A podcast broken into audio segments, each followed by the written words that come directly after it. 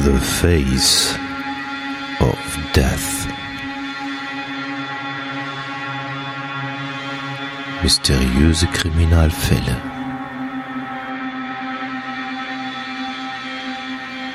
Der Podcast. The Face of Death.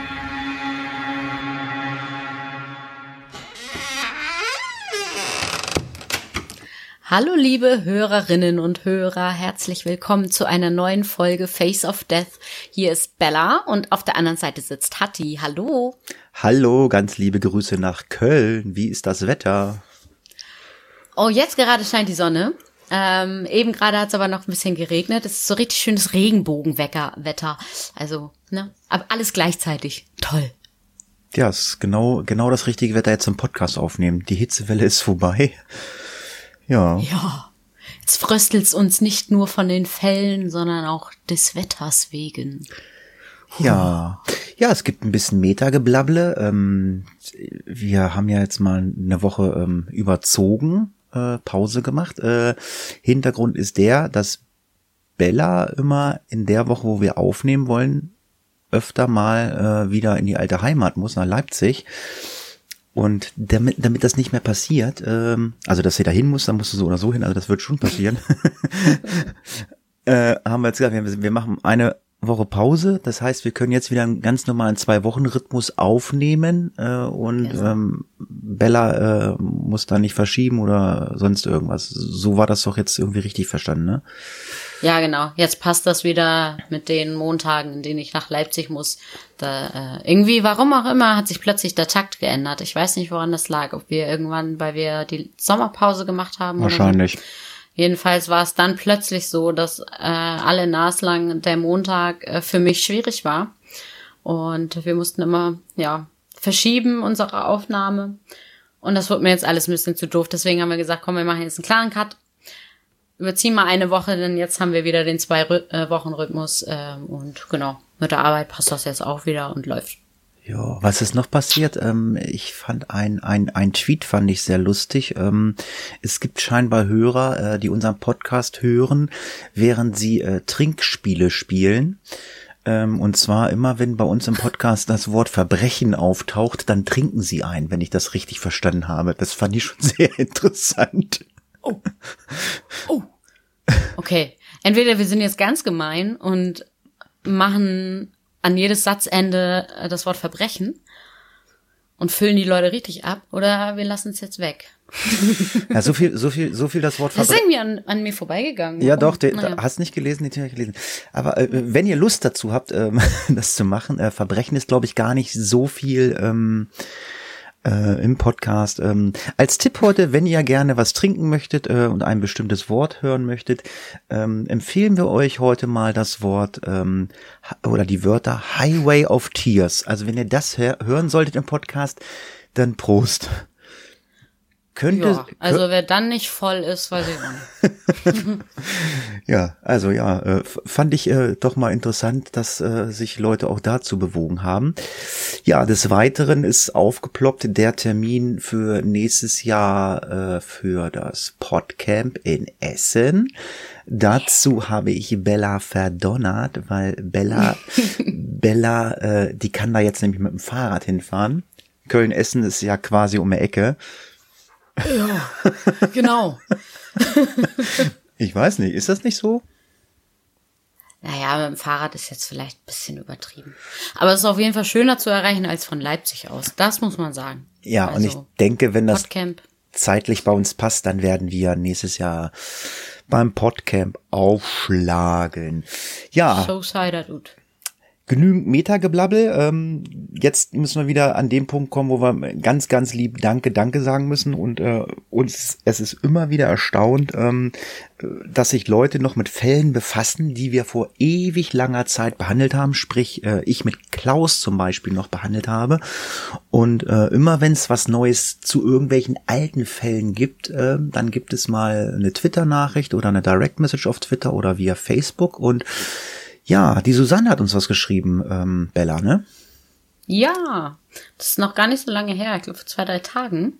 Ähm, nämlich äh, geht es da um die Folge Nummer 6. Das ist der Fall von Alice Perry. Falls ihr euch erinnert. Wenn nicht, dann hört den nochmal nach. Und zwar ähm, gibt es da jetzt Neuigkeiten. Denn im Juni äh, diesen Jahres konnte durch eine DNA-Untersuchung dieser Fall aufgeklärt werden. Ähm, es war, wie auch schon, glaube ich mal vermutet, ähm, tatsächlich der Wachmann äh, Stephen Crawford, ähm, äh, der Täter. Ähm, das war der Wachmann dieser Kirche, wo die Alice Perry auch gefunden wurde. Ähm, als er allerdings verhaftet wurde, ähm, hat er sich das Leben genommen. Also kaum die, die Polizisten standen vor der Tür, da hat er sich eine äh, Knarre an den Kopf gehalten und abgedrückt. Das heißt, er kann leider nicht mehr für diese Tat belangt werden. Ähm, aber man ist sich eben jetzt äh, sehr sicher oder man konnte beweisen, dass er der Täter damals war. Genau. Also wer da noch mal Interesse dran hat, den Fall vielleicht noch nicht kennt, der kann sich gerne mal Folge 6 anhören. Das macht mir auch immer ein bisschen Angst. So alle zwei, drei Wochen kommt irgendwie immer einer an und äh, sagt, ich höre gerade euren Podcast durch. Das ist krass. Ja, ja, vor allen Dingen dann manchmal so, ja, ich habe jetzt letzte Woche angefangen, ich habe mal eben 59 Folgen durchgehört. Okay. ja, das ist Wahnsinn, ne? 59 Folgen, der Hammer. ich, fand ja. das, ich fand das echt krass, aber Hut Sehr ab. engagiert. Hut, Hut ab davor, ähm, äh, sehr löblich. Äh, weitermachen. ja, das war's erstmal äh, zum Meta-Geblabble. Doch, das eine muss ich, das haben wir gar nicht im Vorfeld geklärt. Ähm, wir haben ja heute ähm, unser, unsere Auflösung des Krimi-Rätsels. Die steht was drin am Ende. Äh, ist das richtig? Ja, es ist richtig. Ah, okay, weil wir werden heute auflösen und auch richtig auflösen. Ist das nicht der Wahnsinn? Ach, wir haben eine richtige Lösung. Ah, okay. Tat 80. Ah, dann äh, ah, kam das, das, das kam aber nicht äh, per, per Kommentar, glaube ich, ne? Mm, sie hat als Twitter direkt Nachricht hm, geschickt. Ah, genau. Deswegen äh, habe ich auch irgendwie keine. Also ich habe das zwar gelesen irgendwie, aber ich wusste ja auch die Lösung nicht. Ähm, ja, das werden wir auf jeden Fall auflösen. Äh, zur äh, zu Traurigkeit müssen wir sagen, es wird heute, glaube ich, kein äh, Krimi-Rätsel geben. Ich glaube, wir haben keins. Und wenn wir eins haben, durch die ganzen, ganzen vielen Twitter-Nachrichten und Facebook-Nachrichten ist es vielleicht untergegangen. Also falls uns einer eins geschrieben hat, mhm. äh, schickt es uns nochmal. Äh, ich habe jetzt so nichts mehr auf dem Schirm. Ich dachte, wir hatten jetzt alle, die wir bekommen haben, haben wir durch. Wenn ja, bin ich auch der Meinung. Ich habe nochmal durchgescrollt, da war eigentlich nichts Neues mehr.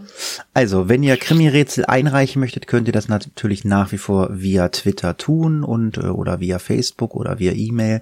Wir freuen uns. Jetzt möchte ich euch aber nicht länger auf die Folter spannen. Ähm, äh, ich muss ja heute Bella ein, äh, ein, ein Fleißkärtchen geben. Bella war richtig fleißig. Bella hat sich circa zwei Wochen im Keller eingeschlossen und hat einen Wahnsinnsfall rausgesucht, weil ich habe noch nie in meinem Leben so viele Links äh, verlinken müssen für die Show Notes und ähm, ja, ich weiß es nicht. Ich musste ja irgendwie wieder gut machen, dass die letzte Folge nur irgendwie eine halbe Stunde war. Ja, das ist ja auch, das ist auch nicht so schlimm. Also ist ja auch immer für die ganz lieben Hörer vom Radio ISN. Wir haben ja eine Stunde. Eine Stunde wäre immer ganz gut, aber manchmal gibt's halt nicht mehr Input. Und jetzt haben wir so viel Input. Äh, der Podcast hätte, glaube ich, noch länger gehen können, weil. Auf jeden Fall. Bei diesem Fall hätte man äh, bis wirklich äh, ins letzte Detail wahrscheinlich noch reingehen können wir hätten dann eine vier oder fünf Stunden Folge machen können. Das wollten wir aber nicht. Ich denke, wir haben eine sehr gute Zusammenfassung gemacht und wie sich das Ganze anhört, ähm, das hört ihr gleich. Und bevor es losgeht, denke ich, hören wir erstmal in den Fall hinein. Der Highway 16 in Kanada hat es zu trauriger Berühmtheit gebracht. Er gilt als Highway of Tears, also Straße der Tränen. Dutzende Frauen sind entlang des Weges verschwunden, viele wurden getötet, die meisten von ihnen waren Indianerinnen. Bis heute sind nur wenige Fälle aufgeklärt und die Polizei gibt sich wenig Mühe, dies zu ändern. Jo, ich habe mir dieses Skript durchgelesen und habe gedacht, oh, holla die Waldfee. Also ähm, ihr werdet jetzt gleich auch äh, in unseren Schilderungen merken, ähm, man kann nicht immer jedes Opfer irgendwie diesen Highway-Killer oder Killern oder verschiedenen Killern oder Nachahmern zuordnen. Ähm, es spiegelt sich äh, oftmals äh, ähnliche äh, Abläufe ab und ja, aber es ist auch viel, viel mal wieder äh, schief gelaufen. äh, wie es nicht sein soll, aber da kommen wir später zu. Fangen wir doch erstmal an. Den Highway 16 im kanadischen British Columbia umgibt ja ein sogenanntes dunkles Geheimnis. Auf den Abschnitt zwischen Prince George und Prince Rupert verschwinden seit 1969 in regelmäßigen Abständen junge Frauen. Der Highway liegt mitten im Nirgendwo, also quasi im Tal der Ahnungslosen. Rechts, rechts und links sieht man nur abgeschiedene Wildnis, also richtig so typisch so lange gerade Straße und links und rechts irgendwie nur Bäume, Wüste, nix. Ja, ab und an kommt man durch ländliche und teils heruntergekommene Holzfällerstädte oder total verarmte Indianerreservate. Es ist eine Landstraße, die nur spärlich ausgebaut ist. Viele Menschen in der Gegend sind arm und nur wenige können sich ja, ein eigenes Auto leisten. Deswegen wird dort auch, das werden wir jetzt öfter Leute mal hören, wird dort oft getrennt. Vor allem die jungen Menschen, die es dann, die dann von einer zur anderen Stadt äh, kommen wollen, äh, bleibt dann halt dieses Trampen äh, oder das Trampen äh, halt nur über, ähm, weil das ist die billigste Möglichkeit, dort voranzukommen, weil zu dem Zeitpunkt, wie das alles geschehen ist, war das Busnetzwerk noch nicht so gut ausgebaut. Das wurde später besser, da kommen wir aber auch zum Schluss zu. Ja, und für viele ist das natürlich ein absolut risikoreiches Unterfangen, vor allem hier, wo kilometerweit manchmal überhaupt keine Menschenseele ist. Also wenn da mal einer zack weggefangen wird, ähm, bekommt das keiner mit. Ja, und immer wieder verschwinden auf der Straße der Tränen junge Mädchen. Je nach, nach den Quellen, die wir gefunden haben, werden unterschiedlich viele Opfer und Serien zugeordnet, was ich gerade am Anfang eingehend sagte, man kann das gar nicht so genau auseinanderklambüsern. Die kanadische Polizei spricht offiziell nur von 18 äh, Vermissten oder Todesopfern. Journalisten und Einwohner sprechen von äh, bis zu 50 äh, Getötete und zählen den sogenannten äh, zu der, oder das zählt zu diesen, zu dem sogenannten First Nation People, Nachkommen der Ureinwohner von British Columbia. Also die meisten Opfer gehören ja, ja, zu diesen First Nation People. Genau, die gehören dazu und ja, man stellt sich natürlich die Frage, ob das ein Serienkiller ist, der da ähm, die äh, Frauen oder die Menschen dort umbringt und ähm, man vermutet halt, äh, dass er es auf oder die es auf indianisch äh, abstammige Frauen abgesehen haben. Man weiß es halt auch nicht, ähm, ob es mehrere Killer sind, aber diese Frauen waren für, für die äh, Killer zumindestens äh, eine ganz, ganz leichte Beute. Ja, der ähm, Highway scheint äh, Killer anscheinend irgendwie magisch anzuziehen. Ähm, ich hatte noch ein paar andere Zahlen gefunden. Also die Aktionsgruppe Indianer und Menschenrechte e.V. listet auf äh, seiner Homepage zum Beispiel sogar 98 Mord- und Vermisstenfälle, ähm, die alle in irgendeiner Form mit dem Highway of Tears in Verbindung stehen. Ähm, das ist eine auffällig große Anzahl. Eine auffällig große Anzahl dieser Frauen ist auch indianischer Abstammung. Ähm, offiziell der Mordserie zugeordnet sind diese 98 Fälle aber nicht. Also ähm, wie gesagt, 18 sollen es offiziell sein. Die Wahrheit liegt wahrscheinlich irgendwo dazwischen. Ähm, einige Menschen glauben, dass ein Serienkiller hier seit 69 sein Unwesen treibt. Die Polizei äh, verfolgt eher so die Theorie, dass es sich um unterschiedliche ähm, Killer nur eben im selben Gebiet handelt. Ähm, die Frauen äh, können sich aber auch durchaus in der rauen und abgelegenen Wildnis irgendwie verlaufen haben ähm, oder auch einem Bären zum Opfer gefallen sein. Also dort gibt's noch wilde Bären. Ähm, das heißt, auch das ähm, wäre ein denkbares äh, Szenario. Und ja, die dort lebenden Ureinwohner, diese sogenannten First Nation äh, People, ähm, glauben oder sind sich ziemlich sicher, dass insgesamt mehr als 40 Frauen in den vergangenen Jahren auf dem Highway verschwunden sind. Ähm, sie werfen den Behörden vor, diese Vorfälle, die Ureinwohner betreffen, nicht ernst genug zu nehmen und werfen der Polizei auch Rassismus vor. Damit werden wir uns später noch ganz intensiv befassen. Ähm, in der Tat ist es so, dass die indigenen Gemeinschaften in Kanada im Vergleich zu anderen kanadischen Städten überdurchschnittlich arm sind, ähm, überdurchschnittlich viel ähm, Alkoholismus ähm, vorherrscht, Drogenmissbrauch und so weiter. Ähm, viele dieser Menschen fühlen sich von der Gesellschaft auch ausgeschlossen. Und naja, sie haben halt das Gefühl, ihr Leben ist weniger wert als das der anderen und fühlen sich eben in dieser Hinsicht ähm, ja benachteiligt ähm, bei den Ermittlungen. Ja. Wir wollen mal gucken, wie das mit den Opfern überhaupt aussieht. Wir haben ja jetzt schon ein paar Mal gesagt, dass die meisten indigene ähm, Frauen sind Nachkommen der Ureinwohner. Ja.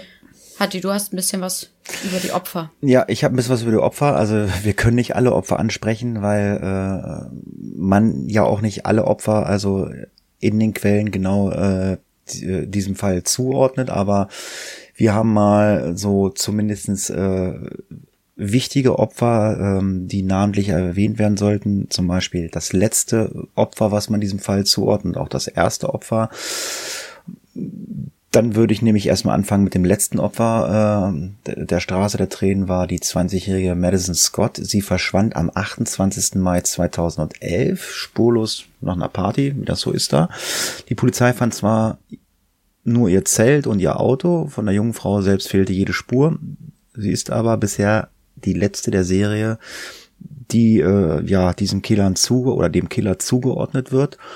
Und ähm, ja, also es dieser Fall beinhaltet halt mysteriöse Vermisste oder Mordfälle. Also das ist alles so in ein Karton. Also nicht alle äh, müssen ermordet worden sein. Es gibt halt auch welche, die vermisst sind, aber halt nie wieder aufgetaucht sind. Gut, wahrscheinlich in dieser Einöde irgendwo beigebuddelt und was weiß ich, nie wieder gefunden. Die werden vermutlicherweise zum größten Teil auch dann ermordet worden sein, wenn man das schon so alles in einem ähm, Karton oder in eine Schublade packt. Das erste Opfer dieser Serie war Gloria Moody. Gloria war zweifache Mutter, war damals 26 Jahre alt und äh, wurde zuletzt in der Nacht vom 25. Oktober 1969 gesehen. Sie verließ eine Bar in Williams Lake in British Columbia. Sie war mit ihrer Familie auf einem Wochenendeausflug dort. Ihr Bruder hatte sie an diesem Art in mehrere Bars gebracht, darunter The Lakeview, The, The Maple Leaf und äh, ins Ranch Hotel. Beim Verlassen des Ranch Hotels dachte Glorias Bruder, sie sei direkt hinter ihm und sagt, dass er nicht weiß, was danach passiert ist. Am 26. Oktober, ein Tag später, wurde Glorias Leiche dann zehn Kilometer von der von Williams Lake entfernt ähm, auf einem Trampelpfad von zwei Jägern gefunden. Also Jäger waren dort äh, immer gut zu Fuß, aber halt nicht an diesem Highway. Sie waren halt in der Einöde da im, im Wald am Jagen. Sie war nackt und augenscheinlich sexuell missbraucht worden, geschlagen und dann an ihren Verletzungen verblutet. Also wir reden jetzt hier nicht von brutalsten Morden. Ich meine, klar, sie wurden ermordet, aber hier wurde jetzt irgendwie kam die Kehle durchgeschnitten. Also sieht halt äh, nach so einem typischen Sexualdelikt aus. Hm, es gab drei äh, Hauptverdächtige, die äh, namentlich aber nicht bekannt sind. Und dieser Fall ähm, der Gloria Moody ist bis heute aber auch nicht gelöst worden. Soweit die Informationen, die wir jetzt hier so haben. Aber ja. vielleicht gibt es äh, die ein oder andere Theorie. ja, wir gucken uns mal das zweite Opfer an. Ähm, das wurde auch erst 2007 offiziell der Serie zugeordnet. Also weit nachdem überhaupt das alles passiert ist. Das war Micheline Pear. Sie verschwand weniger als ein Jahr nach Gloria Moody im Sommer 1970. Die 18-Jährige verschwand damals spurlos, nachdem sie auf dem Highway 20 äh, zwischen Fort St. John und äh, Hudson's Hope per Anhalter unterwegs war. Am 8. August 1970 wurde Pers Körper dann 21 Kilometer weit entfernt von einer Gruppe Menschen gefunden, die neben dem Highway gerade Beeren pflückten. Das ist auch ein schrecklicher Fund, wenn man gerade nichts ahnt, da irgendwie, ja, Beeren erntet. Ähm, der Teenager war mit einer stumpfen Waffe geschlagen worden. Die Beamten glaubten ähm, dazu noch, sie sei sexuell angegriffen worden oder vergewaltigt worden. Ähm, jedoch der Grad der Verwesung macht es ähm, schwierig, das auch wirklich nachzuweisen. Aber man vermutete es eben. Ähm, die Polizei veröffentlichte ähm, kurz darauf ein Foto von Micheline in äh, Gesamt British Columbia, ähm, um eben ja auf die Suche zu gehen nach Hinweisen aus der Bevölkerung, ob sie jemand gesehen hat, mit wem sie dort war, wo sie eingestiegen ist, wie auch immer. Ähm, doch die Ausbeute war ja recht mager und es dauerte dann auch nicht lang, bis dann die Nachrichten ähm, über äh, Michelins Fall ja, verstummten und auch dieser Fall ähm, bleibt bis heute ungeklärt. Ähm, neben einer Reihe von Mordfällen gibt es äh, auch, wie schon erwähnt, unzählige Vermisstenfälle in dem äh, Bereich des Highway of Tears. Ähm, Helen Claire Frost ist eines dieser Mädchen. Ähm, sie gilt bis heute als vermisst. Die damals 17-Jährige ging am Abend des 13. Oktober 1970 spazieren und ja, kehrte nie zurück. Ähm, was Helen passiert ist, bleibt seit fast 50 Jahren äh, ja nun mittlerweile ein Mysterium. Und ja, wie es dazu gekommen ist, ähm, kann Hattie mal erzählen. Ja, Helen, die ist nämlich schon mal weggelaufen und da, deswegen gab es zu dem Zeitpunkt auch keinen Ansatzpunkt dafür, ähm, dass sie jetzt wieder abgehauen ist. Also man hat sich da überhaupt keine Gedanken gemacht, ja, die ist schon mal weg äh, abgehauen, ja, mein Gott, dann ist sie jetzt mal wieder abgehauen. Also man hat sich man hat sich keine Gedanken darüber gemacht, okay, das könnte jetzt auch ein Verbrechen äh, dahinter stecken. Sie hatte nur ihre Kleidung am Leib, Geld und Ausweis lag zu Hause. Helen war häufig als Anhalterin auf dem Highway 16 unterwegs, um ihre Schwester zu besuchen. Helen wurde damals von der Polizei dem, also dem sogenannten Highway of Tears Fällen äh, nicht aufgenommen, obwohl ein, einiges äh, dafür sprach. Also es war, waren Gemeinsamkeiten da mit den Mädchen und Frauen, die auf diesem Highway verschwunden sind. Sie war allein unterwegs per Anhalter, ein junges Mädchen eine Ermittlungseinheit, die es seit 2500 gibt, hat inzwischen 2005. Aber, ja, 2500. ja, seit 2005 ähm, ja, gibt's diese Ermittlungseinheit und die hat mittlerweile dann auch ähm, Helen äh, mit in diesen äh, ja in die Riege dieser verschwundenen Mädchen und äh, diesem ähm, Highway of Tears Fällen zugeordnet. Ja. Ähm, eines der bekanntesten Opfer ähm, wollen wir noch einmal vorstellen. Das ist Ramona Wilson. Ihr Fall wurde auch in einer Dokumentation über den Highway 16 eingehend beleuchtet. Ähm, Ramona war 16 Jahre alt, ähm, als sie ihre Familie zuletzt äh, am 11. Juni 1994 in Smithers äh, sah. Das Mädchen wollte eigentlich zu ihrer Abschluss, also Schulabschlussfeier im Nachbarort etwa 18 Kilometer entfernt. Ähm, Ramona hatte damals auch kein Auto, ähm, hatte um Geld für den Bus gebeten, ähm, um halt dorthin zu fahren, aber das Portemonnaie der Mutter war leer. Ähm, sie konnte ihr das Busgeld also nicht geben und so stellte sich Ramona an den Highway 16, um zu trampen. Ramona kam auf dieser Party nie an. Ähm, die Polizei zeigte auch wenig Bereitschaft, nach dem Mädchen zu suchen. Ähm, die Mutter bekam dann so Sätze zu hören wie, ja, Teenager hauen halt ständig ab. Also das wurde nicht wirklich ernst genommen. Ähm, und am 9. April 95, also ungefähr zehn Monate später, fand ein Einheimischer dann die Leiche von Ramona in einem Waldgebiet westlich des Flughafens von Smithers. Ihre mumifizierte Leiche lag dort unter einem Holzstapel, ähm, eben ganz in der Nähe des, des Ortes, wo sie eben zum Trampen aufgebrochen war.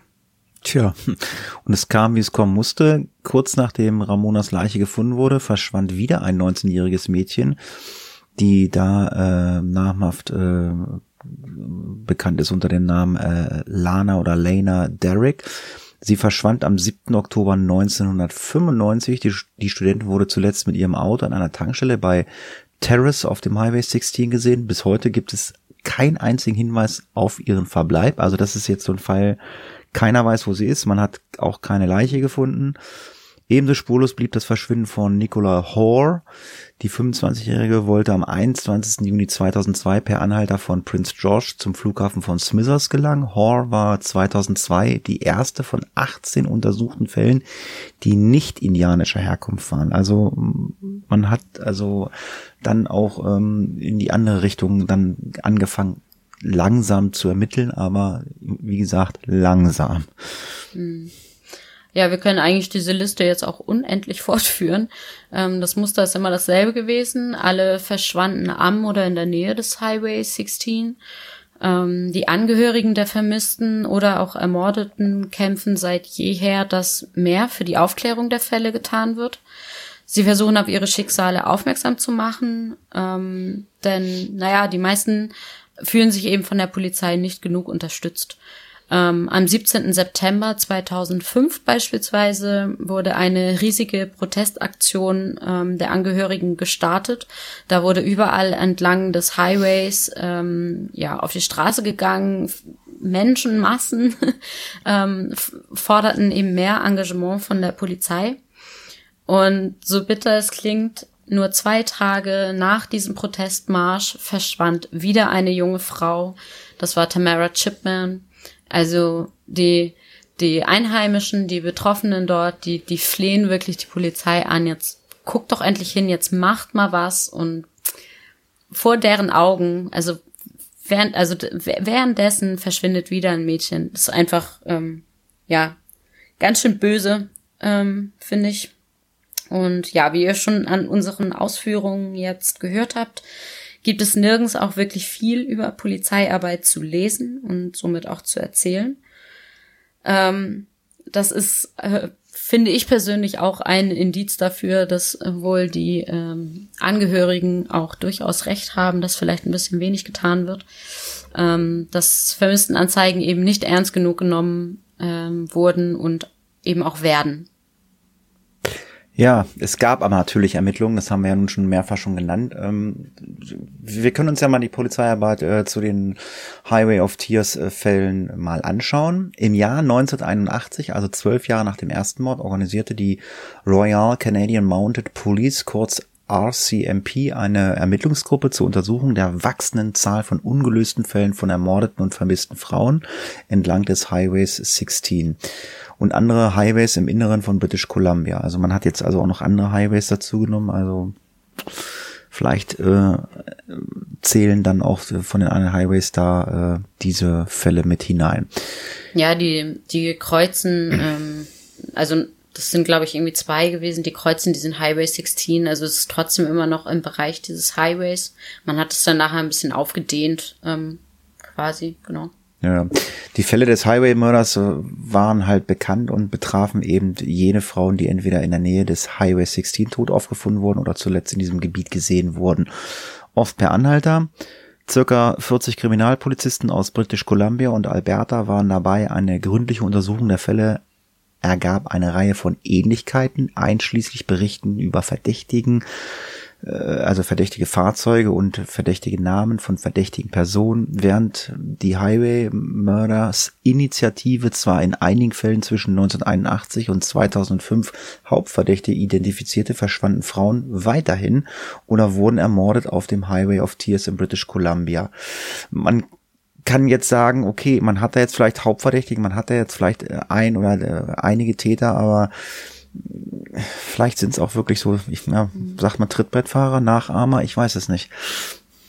Ja, die Polizei geht ja auch ähm, davon aus, dass es mehrere Täter sind. Also das wird ähm, gerade jetzt nach dieser langen Zeit ähm, nicht ein einziger äh, oder ein Einzelnäher äh, gewesen sein äh, seit 69, sondern die gehen schon davon aus, dass es eben, ja, wie am Anfang schon gesagt, dieser Highway einfach durch seine Abgeschiedenheit, Abgeschiedenheit die ähm, Mörder magisch anzieht, weil es einfach leicht ist, dort äh, ja Mädchen zu kidnappen, ähm, ohne dabei erwischt zu werden. Ne? Also dementsprechend ist vielleicht Trittbrettfahrer, ist vielleicht ein bisschen falsch ausgedrückt. Das sind einfach ähm, kranke Menschen, die dieselbe Idee haben, sozusagen, ähm, einfach weil es sich dort die Möglichkeit ergibt. Ne?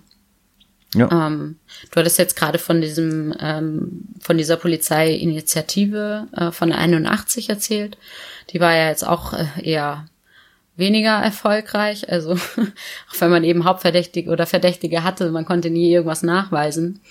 Und ähm, 2005 wurde dann äh, von der RCMP äh, das Projekt IPANA ins Leben gerufen. Ähm, nachdem eben einige Gemeinsamkeiten zwischen den Mordfällen von, also hier speziell drei Frauen, es waren Alicia Germain, Roxanne Tiara und diese äh, Ramona Wilson, ähm, äh, nachdem da Gemeinsamkeiten entdeckt wurden, gründete die Mordkommission ähm, der Polizei im Herbst 2005 dieses Projekt IPANA um eben weitere Fälle von ermordeten und vermissten Frauen und Mädchen zu untersuchen. Dieses Projekt wurde zum Teil nach einem Inuit-Wort äh, benannt, das die Geistergöttin umschreibt, die sich um Seelen kümmert, kurz bevor sie in den Himmel kommen oder äh, reinkarniert werden. Ähm, die Polizei verwendet hier drei Kriterien äh, bei der Überprüfung der Fälle von Vermissten, um eben festzulegen, ob sie in die Untersuchung dieses Projekts IPANA mit einbezogen werden sollen. Ähm, das ist zum einen äh, das Kriterium, dass das Opfer äh, eine risikoreiche Tätigkeit äh, unternommen haben muss, ähm, die sie äh, einer Gefahr aussetzen würde, wie zum Beispiel eben Trampen oder ähm, Prostitution.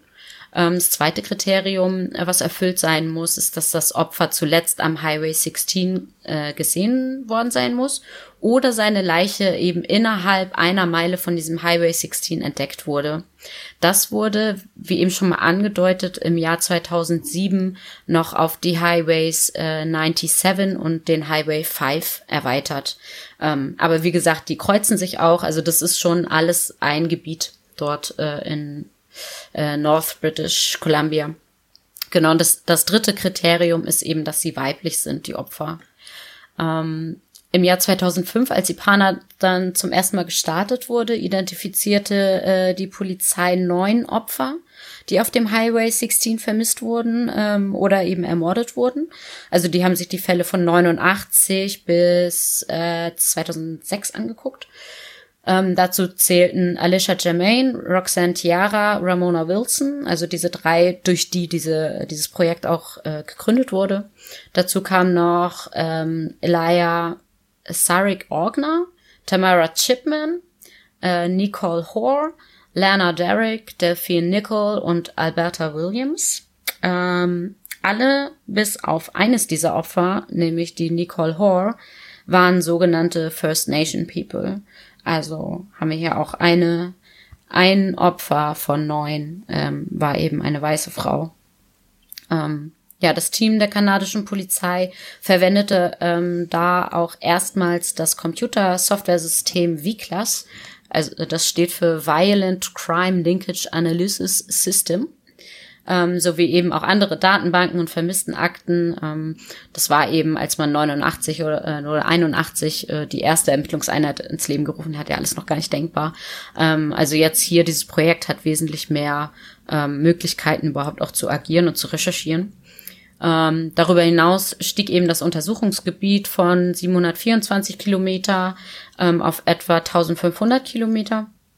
Ähm, da halt jetzt eben nicht mehr nur der Highway 16, sondern auch ähm, be bestimmte Abschnitte des Highways äh, 97 und des Highway 5 dazugehörten. Ähm, das RCMP verdoppelte die Anzahl der Opfer ähm, äh, vom Highway of Tears von dato eben neun auf 18, ähm, die alle zwischen 69 und 2006 ermordet wurden oder verschwanden. Die neun zusätzlichen Highway of Tears Opfer ähm, sind jetzt Shelley Basque, Maureen Mosey, Monica Jack, Monica Ignis, Colleen Macmillan, Pamela Darlington, Gail Ways, äh, Micheline Pear, die wir auch am Anfang schon gehört haben, und Gloria Moody, das ist erste Opfer. Also die wurden ähm, dann jetzt 2006 ähm, ja mit in diese Liste mit aufgenommen und eben nochmal untersucht. Genau. Und da gab es dann auch ein paar äh, positive Neuigkeiten. Ja, es gab aufgeklärte Morde. Neben all diesen ganzen ungeklärten Fällen gibt es aber, wie gesagt, auch ein paar gelöste. Das war dann aber eher so der Tropfen auf dem heißen Stein. Und in der Regel hat auch hier der berühmte Kommissar Zufall den entscheidenden Hinweis gegeben. Und dennoch wollen wir euch das natürlich auch nicht unterschlagen, weil es gehört zu diesem Fall einfach dazu. So kam es dazu, dass zum Beispiel am 27. November 2010 gegen 21.45 Uhr ein RCMP-Officer beobachtet, wie ein Mann seinen Truck aus einer abgelegenen Forststraße auf die auf dem British Columbia Highway äh, äh, oh Gott, 27, 27, 27 Gott, äh, mein Englisch äh, in Zahlen 27 fuhr. Der Officer entschloss sich dazu, den Fahrzeughalter routinemäßig zu kontrollieren, überholte ihn und hielt ihn an. Also wir reden jetzt hier nicht vom äh, 16, sondern von 27 äh, Highway. Und ja, er fand es merkwürdig, dass jemand so spät zu dieser Jahreszeit noch auf der Straße unterwegs war und vermutete, dass es ein Wilderer war. Der Officer und sein Kollege stiegen aus und näherten sich dann dem Fahrzeug Dabei haben sie dann gemerkt, dass der Fahrer Blutflecken in seinem Gesicht und am Kinn hatte. Beim genaueren Hinsehen sahen sie auch Blut an seinen Beinen und eine Blutlache auf der Fahrerseite. Zunächst noch von einem Wilderer ausgegangen, äh, sind die Beamten dann auf den Mann zugegangen und forderten dann seine Papiere. Der Mann hieß Cody Leach Bokov und antwortete auf die Frage nach dem Blut, dass er erjagen war und ein Reh totgeprügelt habe. Er sei, er sagte, ich bin ein Redneck, das macht man da so in der Gegend zum Spaß. Rednecks ist eine Bezeichnung für meist arme und weise Landarbeiter. Die Beamten durchsuchten den Pickup und fanden aber keinen Rehkadaver, stattdessen blutverschmiertes Werkzeug und einen Rucksack und eine Brieftasche. In dieser Brieftasche war die Krankenkassenkarte von Lauren Leslie wer vorhin ein bisschen aufgepasst hat, weiß, dass die 15-Jährige auf der Liste der vermissten Frauen und Mädchen stand, die als Opfer auf dem Highway of Tears galten. Das war den Beamten zu dem Zeitpunkt aber nicht bewusst. Sie wussten das nicht, ähm, aber ja, zumindestens hat man jetzt mal äh, einen kleinen Hinweis. Ja, also zum Glück haben sie ja, sind sie ja immer noch davon ausgegangen, dass der äh, Mann also gewildert hat. Ähm, die Beamten verhafteten, äh, ja, ich weiß auch nicht, wie man ihn ausspricht, ehrlich gesagt, äh, Lege Bokov äh, wird das geschrieben. Ähm, ich könnte mir vorstellen, dass das auch nicht eingeenglischt ist, sondern eben ähm, Lege Bokov ausgesprochen wird. ähm, also verzeiht. Ähm, genau, sie verhafteten ihn auf jeden Fall wegen illegaler Wilderei. Äh, er wurde dann also mit dem Streifenwagen zack die äh, direkt ins nächste äh, Polizeipräsidium gebracht. Ähm, weitere hinzugerufene Beamten folgten dann den Reifenspuren äh, von seinem Fahrzeug die Straße hinauf und äh, fanden dort im frisch gefallenen Schnee Spuren, ähm, die sie dann allerdings schließlich anstatt zu einem toten Tier, womit sie ja jetzt gerechnet haben, zu den Überresten von Lauren Leslie führten. Ähm, plötzlich hatte der Fall dann eine ganz andere Dimension. Ähm, in der Folge wurde Legebokov dann auch verhört und seine DNA mit Spuren anderer Tötungsdelikte verglichen. Ähm, dabei stellte sich dann heraus, dass Legebokov nicht nur für den Tod von ähm, Lauren verantwortlich war, sondern auch für die Morde an Jill Stacy Stuchenko, Cynthia Frances Mars und Natasha Lynn Montgomery. Ähm, alle diese Mädchen, also bis auf äh, Leslie, ähm, Lauren Leslie, gehörten nicht zu den Highway Murders. Ähm, das hat dann ganze vier Jahre gedauert, äh, bis ihm dann der Prozess äh, gemacht werden konnte und im Jahr 2014 wurde Cody äh, Legebokov wegen des Mordes an äh, Lauren Leslie ähm, verurteilt, ich meine lebenslang. Ähm, Genau, und er, er war zum, äh, zum Zeitpunkt der Morde, das muss man auch nochmal überlegen, da war er gerade 21 Jahre alt, also mit 21 Jahren irgendwie vier ähm, Teenager ermordet zu haben, das ähm, ist auch schon ein ganz schön krasses Ding. Ähm, genau, also und äh, dann kam jetzt noch eins dazu, noch während dieser Zeit, also während sie versucht haben, dem da den Prozess zu machen, ähm, gelang dann dieser Forschungseinheit IPANA, von der ich vorhin erzählt habe, im Jahr 2012 ähm, auch ein Durchbruch. Ähm, und zwar im Fall der 1974 verschwundenen 16-jährigen Colleen Macmillan. Ähm, DNA spürten die Ermittler äh, da zu dem amerikanischen Verbrecher Bobby Jack Fowler. Ähm, auch schien alles dafür zu sprechen, dass er noch für zwei weitere Morde aus dieser Serie verantwortlich sein könnte ähm, nämlich dem Mord an der 19-jährigen Gail Weiss und dem Mord an Pamela Darlington. Ähm, das ist aber ähm, nicht ganz äh, zu bele äh, ja nahezu zu beweisen gewesen.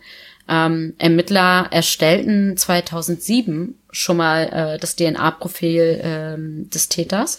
Also da hatten die von den von den äh, ja bereits gefundenen Opfern schon mal Proben genommen, konnten es aber leider, weil die Technologie noch nicht so weit war ähm, oder die Datenbank noch nicht so gefüllt war, ähm, noch nicht, ja konnte das noch zu keinem Ergebnis leider ähm, äh, führen. Und ja, das war dann äh, leider erst 2012 ähm, möglich, da auch das passende Gegenstück sozusagen in der Datenbank zu finden. Und das war eben Bobby Jack Fowler, ähm, der dann auch ja verhaftet wurde. Ja, durch diese neuen DNA-Analysen im Jahre 2012 äh, war es dann halt auch wirklich äh, endlich äh, die DNA erneut zu untersuchen, was dann wirklich zur Identifizierung von Bobby Jack Fowler führte. Die kanadische Polizei glaubte, dass er möglicherweise auch zehn oder möglicherweise sogar 20 andere Opfer getötet haben könnte. Bobby Jack Fowler verstarb, bevor Anklage erhoben werden konnte. Somit konnte er gar nicht mehr verklagt werden. Im Dezember 2014 wurde ein weiterer Fall des Highway of Tears äh, gelöst, der ebenfalls auf Fortschritten der Forensik zurückzuführen ist. Gary Taylor Handlin wurde in zwei Fällen die fast 40 Jahre zurücklagen, angeklagt, unter anderem wegen der zwölfjährigen Monika Jack, die 1978 verschwand. Die Polizei sagte, Handlin sei schon einmal ein Verdächtiger gewesen, aber sie hätten zu dem Zeitpunkt natürlich auch noch nicht genügend Beweise gehabt, um ihn zu belangen. Die Festnahme im Dezember 2014 wurde auf neue Fortschritte bei der DNA-Analyse zurückgeführt. Die genauen Einzelheiten wurden jedoch nicht veröffentlicht. Aber das ist klar, im Jahre 19, in den 70ern oder 80ern, da waren die mit ihrer DNA-Analyse noch nicht so weit. Ja. Das hört man halt immer wieder, dass dann aufgrund von äh, neuen DNA-Ermittlungen viele Leute dann überführt worden sind. Gerade was du da vorhin erzählt hattest, da mit ähm, äh, hieße Alice Perry oder oh Gott, ich habe Alice Perry. Äh, ja, ja genau, war, ist ja genau dasselbe quasi. Das war ja dann auch, äh, hat dann ja auch DNA ähm, Ermittlungen ähm, dann dazu geführt, dass dann der wahre Täter gefunden werden konnte. Ja, es gab Kontroversen. Ja, da wollen wir natürlich auch nochmal drauf eingehen, weil wie ihr das ja schon gehört habt, ähm, es diese Folge nicht eine reine Folge von wir zählen jetzt mal auf, was alles Schlimmes passiert ist, sondern ähm, wir wollen euch auch ein bisschen erzählen, was rund um diesen Fall ähm, eigentlich noch so ähm, ja gelaufen ist an, an Polizeiarbeit, an Ermittlungen, an Ungleichheiten und so weiter und so fort. Also es hat einfach eine ganz große politische Dimension auch dieser Fall ähm, immer noch bis heute.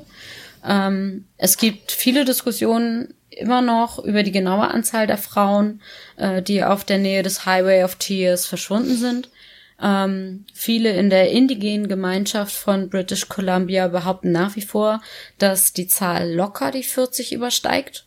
Einige argumentieren, dass sozioökonomische Ungleichheiten die verfügbaren Ressourcen für Suchaktionen ähm, einschränken. Andere behaupten, dass systemischer Rassismus ähm, oder auch mangelndes Wissen über indigene Themen ähm, ja angemessene Untersuchungen äh, dieser Fälle verhindern. Ähm, ja, kurz und bündig, äh, sie fühlen sich eben ungerecht behandelt ähm, und sehen eben ähm, oder sehen es so, dass die Polizei die Ermittlung ungleich durchführt.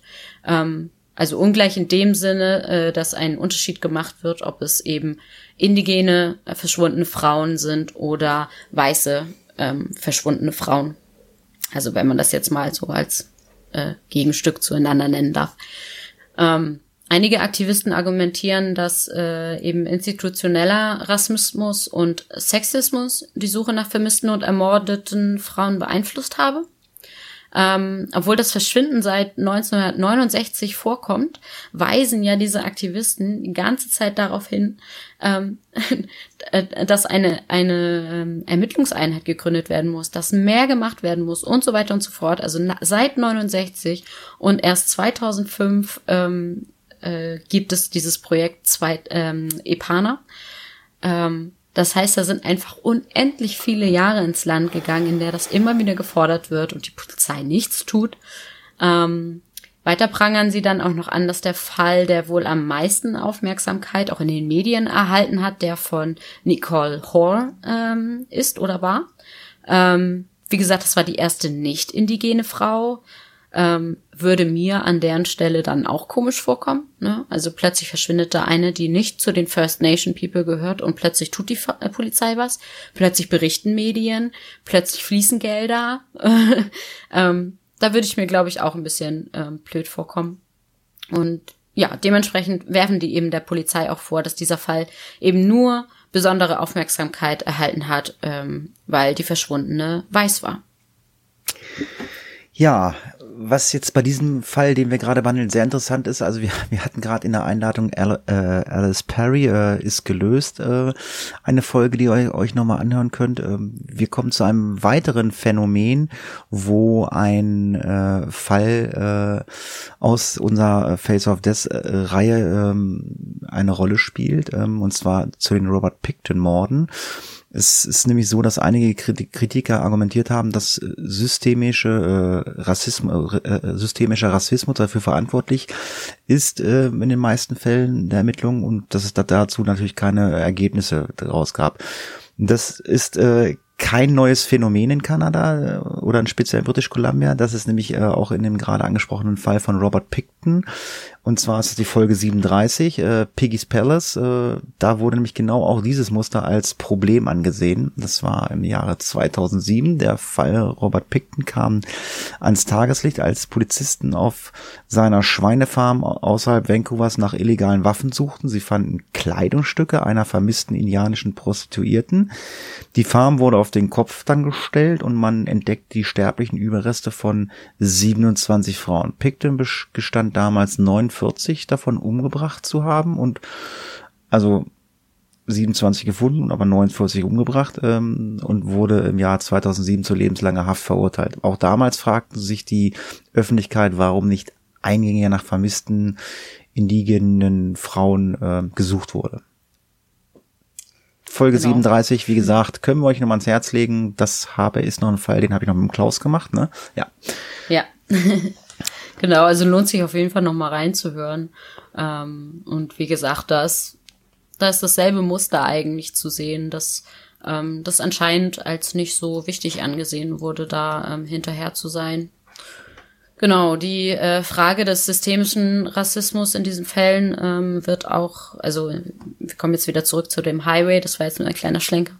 Ähm, ähm, die Frage nach diesem Rassismus wird auch in Finding Dawn, das ist ein äh, Dokumentarfilm von Christine Welch aus dem Jahr 2006 untersucht.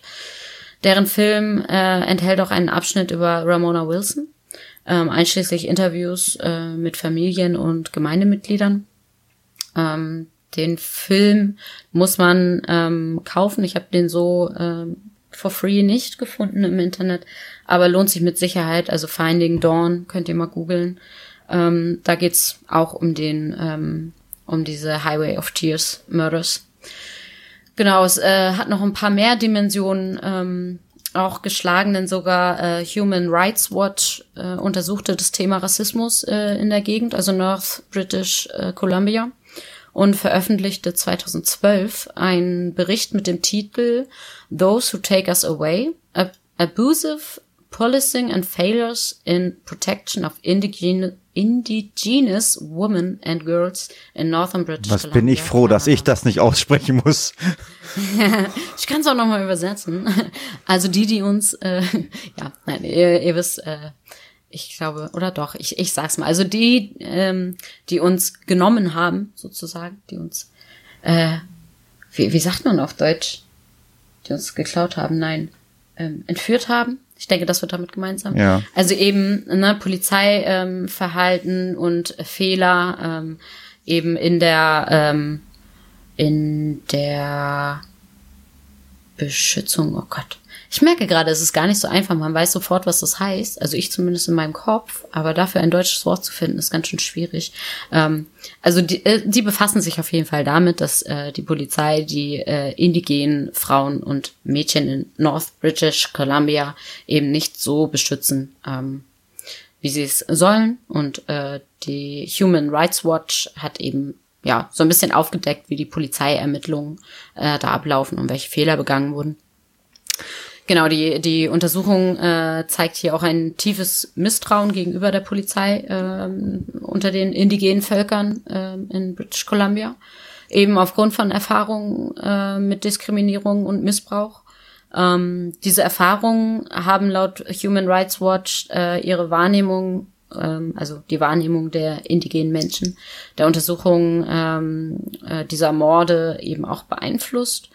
Laut einigen Familien von vermissten und ermordeten indigenen Frauen ähm, hatte die Polizei angenommen, dass viele der Frauen betrunken waren, Prostituierte waren oder äh, vor ihrem Verschwinden oder dem Mord Sex zugestimmt äh, hätten.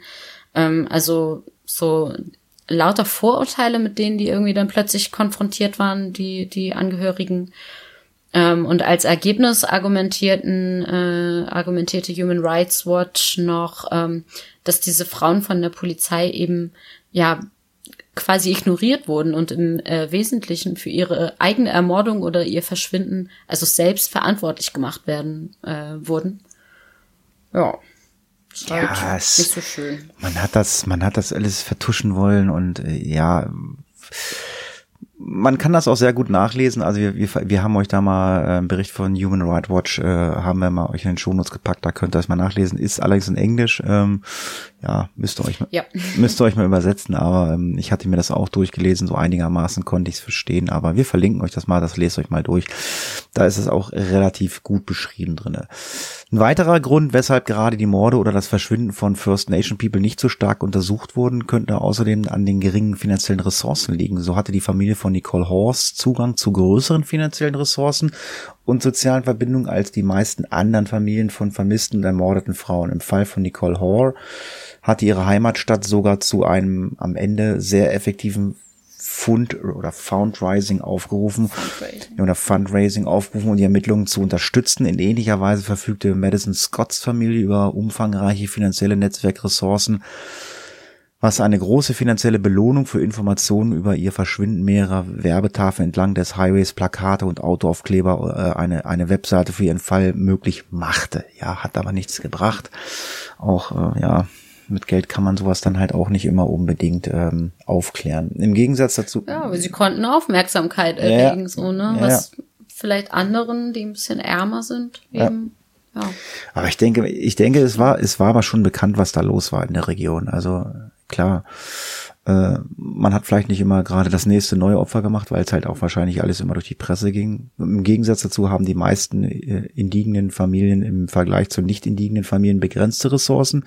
Die Familien der vermissten oder ermordeten Frauen werden alle verfügbaren Ressourcen und Möglichkeiten nutzen, um ihre Angehörigen zu finden oder um die Morde zu lösen. Armut, Mangel an Netzwerkressourcen und die Marginalisierung äh, indigener Familien äh, ja zu beschränken. Also ist, das ist schon äh, ein sehr schwieriges Thema dort äh, oben. Ähm, mit Geld kannst du was machen, äh, hast du kein Geld, dann sieht's schlecht aus. Ähm, aber was die Polizei da halt auch äh, nicht wirklich vorangetrieben hatte, ähm, das, das, ich weiß gar nicht, ob das heute noch möglich wäre. Also was da los war.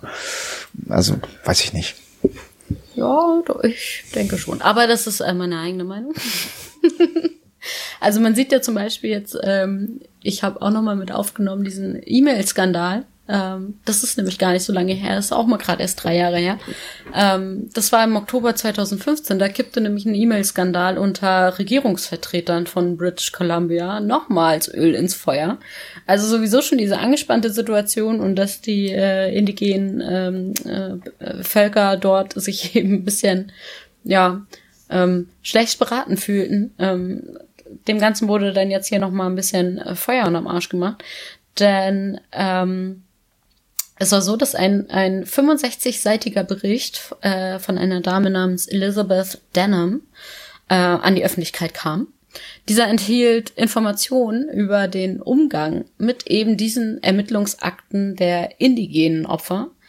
Ähm, so beschreibt Denham zum Beispiel, wie Regierungsbeamte E-Mails im Zusammenhang mit den Highway of Tears Mördern ähm, dreifach gelöscht haben, um sie eben permanent aus dem Computersystem der Regierung zu entfernen. Also ne, man stellt sich vor, ich, ich lösche das, okay, ist aus meinem System raus, ich lösche nochmal, ist ja noch in meinem Papierkorb. Und dann haben sie den nochmal gelöscht, damit auch wirklich überhaupt gar nichts mehr über ist. Ähm, Denham macht hier in ihrem Bericht eben deutlich, dass diese Beamten gegen das Gesetz der Informationsfreiheit und Datenschutz verstoßen haben. Der Skandal, äh, ja, trug natürlich zu Besorgnis von äh, Aktivisten und indigenen Gruppen bei, dass der Highway of Tears für bestimmte hochrangige Beamte eben scheinbar irrelevant ist. Ähm, ja, das hat man ähm, auch, also auch vorher schon nicht auf sich sitzen äh, äh, lassen wollen. Also wie gesagt, das war jetzt 2015, wo das quasi nochmal die Befürchtungen bestätigt wurden. Ähm, aber man hatte ja schon die ganze Zeit immer versucht, mit allen möglichen Aktivistengruppen ähm, ja für ein bisschen ähm, Aufsehen zu sorgen, einfach um das Thema äh, bekannt, publik zu machen. Und es gibt zum Beispiel auch ähm, Aufklärungskampagne, die wir euch auch nochmal vorstellen wollen. Einfach, dass ihr es mal gehört habt. Ähm, so gibt es zum Beispiel ähm, das Highway of Tears Symposium. Das wurde äh, 2006 ähm, gegründet. Die Familien von vermissten und ermordeten Frauen ähm, sind da bis heute an vorderster Front, was irgendwie die Sensibilisierung und äh, Aufklärung der Öffentlichkeit ähm, angeht. Sie initiierten ähm, auch diese Highway of Tears Kampagnen und auch die Wanderung, was wir auch vorhin schon mal gehört haben. Ähm, ja, und ähm, die äh, Wanderungen zum Beispiel äh, fanden auch einen Höhepunkt, äh, nämlich 2006, wo die wirklich den kompletten Highway von Prince Rupert nach Prince George äh, gegangen sind, um eben ja die Öffentlichkeit über dieses Thema äh, zu informieren, einfach darüber, ja, äh, oder die Öffentlichkeit zu sensibilisieren. Ähm, genau, dieser Schritt dann markierte auch den Beginn äh, des Highway of Tears Symposiums, äh, an dem die Familien der Opfer und mehr als 500 Delegierte aus den Bereichen, äh, aus allen Bereichen der Gesellschaft äh, teilnahmen. Darunter auch die kanadische Polizei, ähm, und verschiedene Regierungsebenen. Also hier hat man das jetzt langsam aber sicher mal geschafft, einige ähm, da wirklich äh, mit an seine, äh, an ihre Seite zu holen ähm, und nach vorne zu stellen. Und bis heute ist es so, dass dieser Trauermarsch jedes Jahr auf dem Highway of Tears stattfindet. Ähm, genau, wie sieht's heute aus? Ja, heute sieht's äh, aus, dass die liberale Regierung Kanadas äh, im Oktober 2015 gewählt worden ist und versprach dann eine landesweite Untersuchung über vermisste und ermordete Frauen in ganz Kanada durchzuführen. Von Dezember 2015 bis Februar 2016 führte die Regierung eine Reihe von landesweiten Treffen mit den Familien der Opfer durch um sowohl die Erwartung als auch den Umfang einer nationalen Untersuchung über vermisste und ermordete indigenen äh, Frauen und Mädchen. Indigene. Indigene Frauen, Gott, ja, das ist äh, schwierig. Indigene Frauen und Mädchen zu ermitteln. Die Hoffnungen sind hoch, dass die nationale Untersuchung zu bedeutenden Aktionen führen. Ja, Maßnahmen, an denen die Familien der Opfer entlang der, des Highway of Tears seit mehr als einem Jahrzehnt gearbeitet haben. Am 3. August 2016 hat die Bundesregierung die nationale Untersuchung über vermisste und ermordete indigene Frauen und Mädchen eingeleitet, in der sie für fünf Kommissare benannte und, und ihre Mandat erläuterte. Sie hat über zwei Jahre hinweg 53,86 Millionen Dollar für die Initiative bereitgestellt mit dem Ziel, Empfehlungen für konkrete Maßnahmen zur Bewältigung der unverhältnismäßigen hohen Rate an Gewalt gegen diese Frauen und Mädchen in Kanada abzugeben. Die Untersuchung konzentrierte sich neben der Bekämpfung von Problemen äh, systemischer und gesellschaftlicher Diskriminierung auf äh, Prävention. Ja, auch der öffentliche Nahverkehr, das habe ich ja ganz am Anfang angesprochen, ähm, wurde dann endlich im Jahre 2017 äh, ein bisschen vorangetrieben. Äh, 2017, ja. ey. Ja. Das ist so unfassbar. Ja, ja es, es gab dann einen Netzausbau und äh, BC Transit hatte dann 2017 endlich die drei neue Buslinien entlang des Highway 16 in Betrieb genommen.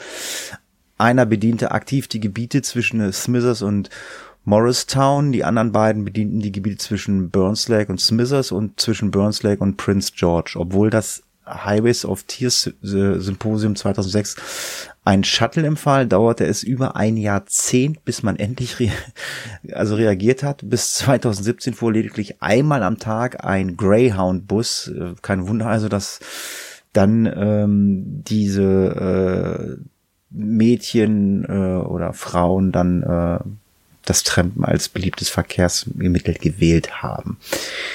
Ja, somit sind wir am Ende des Falls, der wirklich sehr lang geworden ist. Ähm, ich hoffe, es äh, hat euch äh, oder ihr fandet es auch mal interessant, jetzt mal einen Fall zu haben, der jetzt nicht die Details beschreibt, wie die Leute umgebracht worden sind und wie die Leute verfolgt worden sind, sondern auch mal so dieses ganze drumherum, äh, was da abgeht ähm, mit Polizeiermittlungen, mit Regierung und so. Ähm, also ich fand das mal super interessant und spannend. Also es, es muss nicht immer ähm, Blut fließen. In diesem Fall sind es Tränen, die geflossen sind. Ähm, mir persönlich hat Spaß gemacht. Ich denke, das können wir öfter mal machen. Ähm, klar brauchen wir natürlich Feedback von euch. Äh, schreibt uns, ob ihr da Lust drauf habt oder ob ihr es dann äh, lieber ständig blutig und grauenhaft haben wollt. Ähm, was wir auf jeden Fall haben wollen ist äh, oder weitermachen möchten ist äh, Krimi-Rätsel, aber wir haben ja darum gebeten, dass ihr uns die Krimi-Rätsel schickt. Das heißt, dieses Mal fällt äh, das Krimi-Rätsel aus. Wir haben leider keins,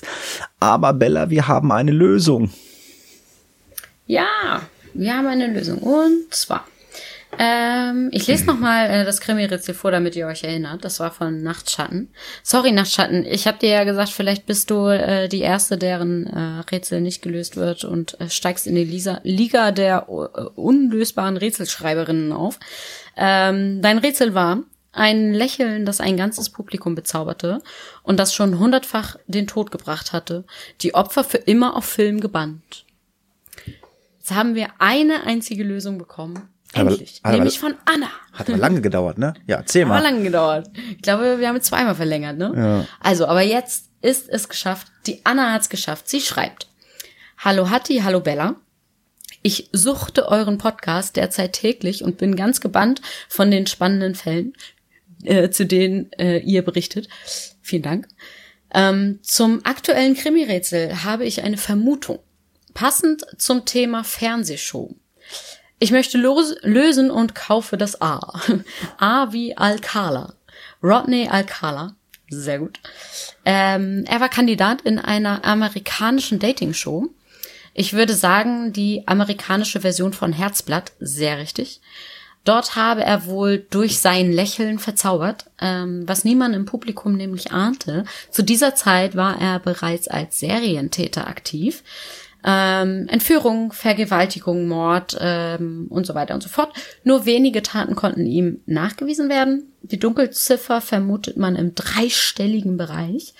Ähm, und äh, zum Thema Fotos, ähm, er war Fotograf und äh, soll eben viele, gegebenenfalls sogar alle, ähm, seiner Opfer fotografiert haben.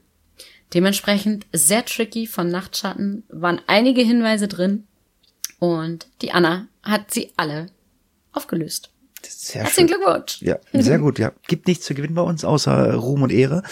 Ähm, aber ja. äh, ein sehr sehr schönes Krimi-Rätsel. Also wenn man sich jetzt so die Lö also sie hat ja auch sehr, also Anna hat ja auch sehr schön beschrieben ähm, alles. Und wenn man, äh, also ich, ich habe ja das Skript vor meiner Nase und gucke dann immer auf das dicke Fett geschrieben da oben von Nachtschatten. Ja, also wenn man es weiß, ist es irgendwie logisch, ne? Ist gut, ne? Ja. Apropos weiß, ähm, also, also ich weiß, dass jetzt einige Hörer, wenn die das Trinkspiel gemacht haben, jetzt unterm Tisch liegen. Ähm, weißt, ja, weißt du, wie viel Highway of Tears wir im Skript haben? Nee, sag nicht, du hast mitgezählt. Nee, aber man kann, man, man, man äh, äh, da ich ja, ich, ich kann am Mac suchen äh, nach bestimmten Wörtern. So, äh, okay. Also wenn ich nur, wenn ich nur die vom Skript nehme, sind es 19. Und, und, und dann sind wir nochmal abgeschweift, so zwei, dreimal. Also, also ihr, ihr müsstet jetzt so 22 oder 23 Schnäpse getrunken haben. ja, ja, Respekt. Prost. Äh, Prost, ne? Dann können wir ja jetzt alle schlafen gehen. Ja.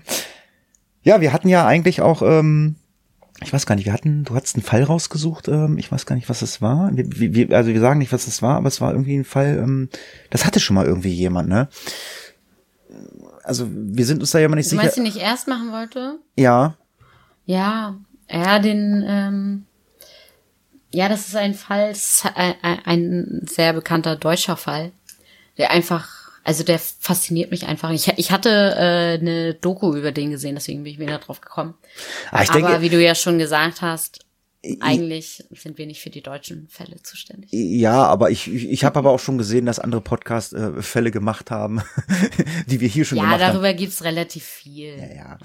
Aber wir werden äh, bestimmt mal. Ja, äh, das, äh, ähm, das ist so eine Sache. Ähm, ähm, sowas können wir uns auf, aufheben für eine Sonderfolge.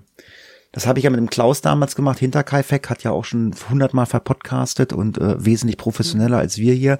Aber das haben wir das zu Ostern gemacht. Aber wir können dann ja mal sowas jetzt nicht Jack the Ripper, aber ähm, obwohl, warum nicht?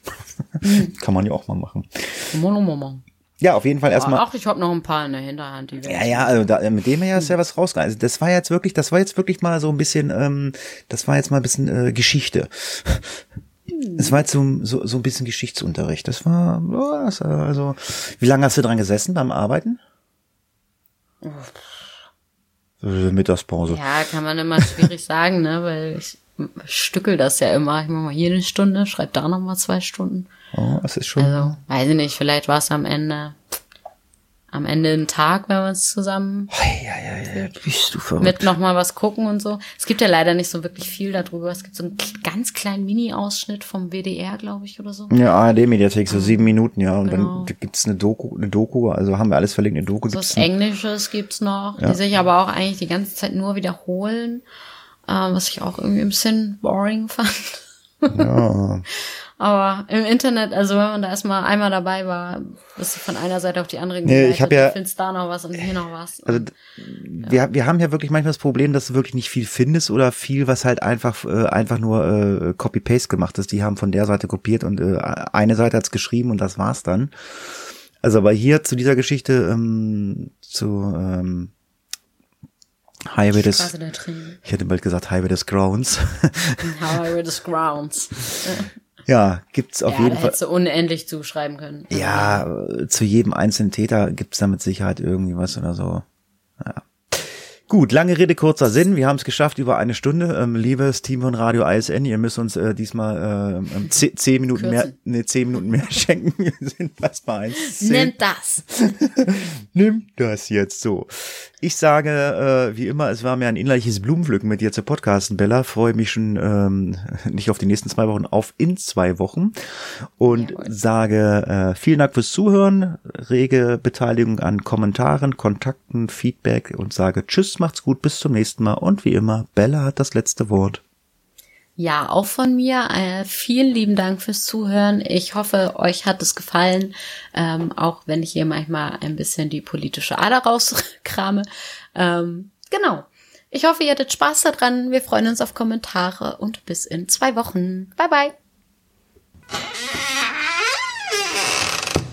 Case closed.